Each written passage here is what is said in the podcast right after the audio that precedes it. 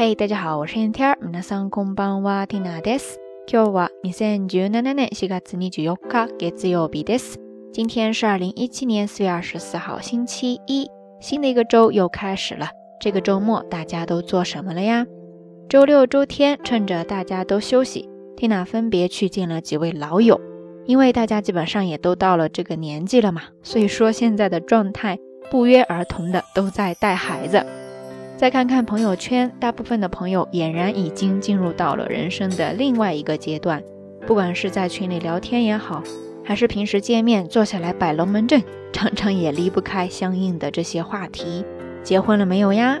结婚了的话，生孩子了没有呀？有没有准备要二胎呀？总之，周围的状态跟之前待在日本还是有很大的不同的。其实生活大约也就是这样。自然而然的都会面临或者进入一个又一个不同的阶段或者状态。不知道电波一端的听友们，大家现在各自都处于自己人生当中的哪一个阶段呢？说到昨天去见的那几位朋友呢，让我想到了今天要跟大家分享的这几个单词，非常的简单，一共有三个。第一个叫做 ikumen，ikumen，ikumen。拼写呢是培育教育的育，再加上片假名的 man。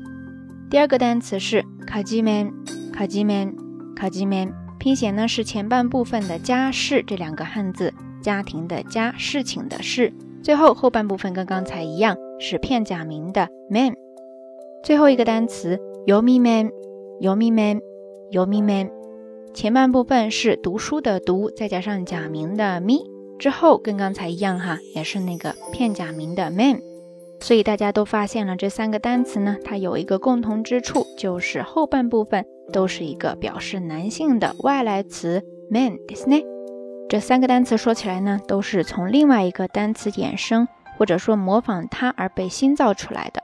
我想很多听友应该之前都看到过或者说听到过这个单词叫做 ikemen，ikemen，ikemen。 意思呢是表示很帅、很受欢迎、特别有魅力的男性。所以接下来我们就来看一下刚才介绍的这三个单词分别是什么意思吧。第一个 i k u m e n 汉字写作生育、培育的育，再加上 man，其实它主要是强调积极的参与带娃的男性。積極的に子育てを楽しんで自らも成長する男性の意味です。然后第二个 kajimen。 汉字写作家事，再加上 man，它主要是强调积极的参与家务劳动的男性。最后一个 yomi man，这个可能不太好理解哈，它主要是讲给孩子读绘本呐、故事书等听的男性。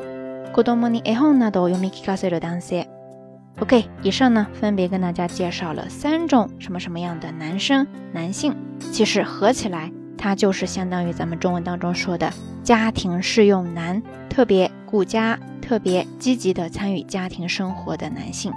不知道咱们下聊听友哈，你自己或者说你周围有没有这样的男性呢？说到这儿，咱们这一期的晚安就要暂时先跟大家说再见了。今天的知识点非常的简单，因为刚刚新的一个周开始了嘛，也不要弄得太累。那今天的节目互动话题就是。你向往中的家庭生活模式是什么样的呢？欢迎大家通过评论区下方跟 Tina 也跟所有的朋友一起分享哦。节目最后还是那句话，相关的音乐歌曲信息、知识点总结以及每日一图都会附送在微信的推送当中的。